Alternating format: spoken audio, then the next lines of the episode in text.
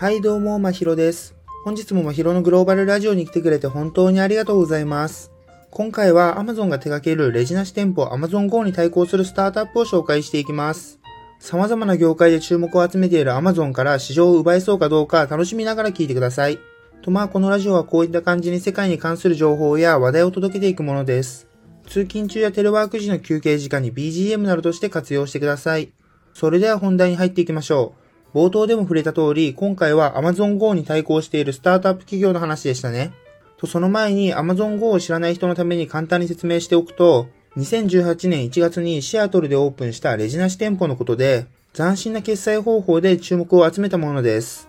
で、その決済方法とは、お客さんのスマホにあらかじめ Amazon Go のアプリをインストールしてもらい、店舗入り口に設置されているスキャナでアプリ上の QR コードを読み込んでもらうことで、商品を持ってレジに並ぶことなく購入できるというものです。というのもカメラなどで行動を追跡されているから、店の外に出た時点でお客さんの Amazon アカウントから商品の代金が自動で引き落とされるからです。まあ要するに入店時にスマホでスキャンしたら、商品をレジに通さずそのまま持ち帰って買い物終了という感じのものです。で、話を戻して、ここからは Amazon Go に挑んでいるスタートアップ企業、その名もスタンダードコグニションについて話していきます。おそらく聞いたことのない名前だと思うので、ざっと特徴を挙げると次の通りです。導入コストが低い。日本の大手卸売業とも提携。ユーザーへの利便性の高さ。順番に見ていきましょう。ああと、スタンダードコグニションといちいち言うのも面倒なので、ここからはスタンダードと呼ばせていただきます。それではそれぞれ見ていきましょう。まず一つ目の導入コストの低さから見ていきます。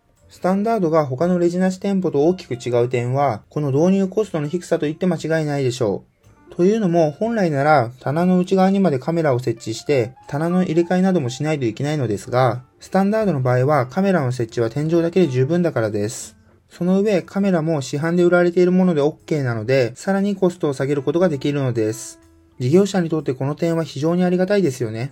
実際、スタンダードのシステムを導入した多くの事業者は、導入コストの低さについてかなり満足しています。二つ目の特徴は、日本の大手卸売業とも提携していることです。スタンダードは2019年に、パルタクという大手卸売業とも提携をしています。で、この提携によって、東北を中心としたドラッグストア薬王堂での実証実験をすることを可能にしました。今後3000点ほどで導入していくつもりらしいのですが、こちらは予定より少し遅れている感じです。まあ、近いうちに実証実験も進んでいくはずなので、そうなれば日本での展開もどんどん進んでいくでしょ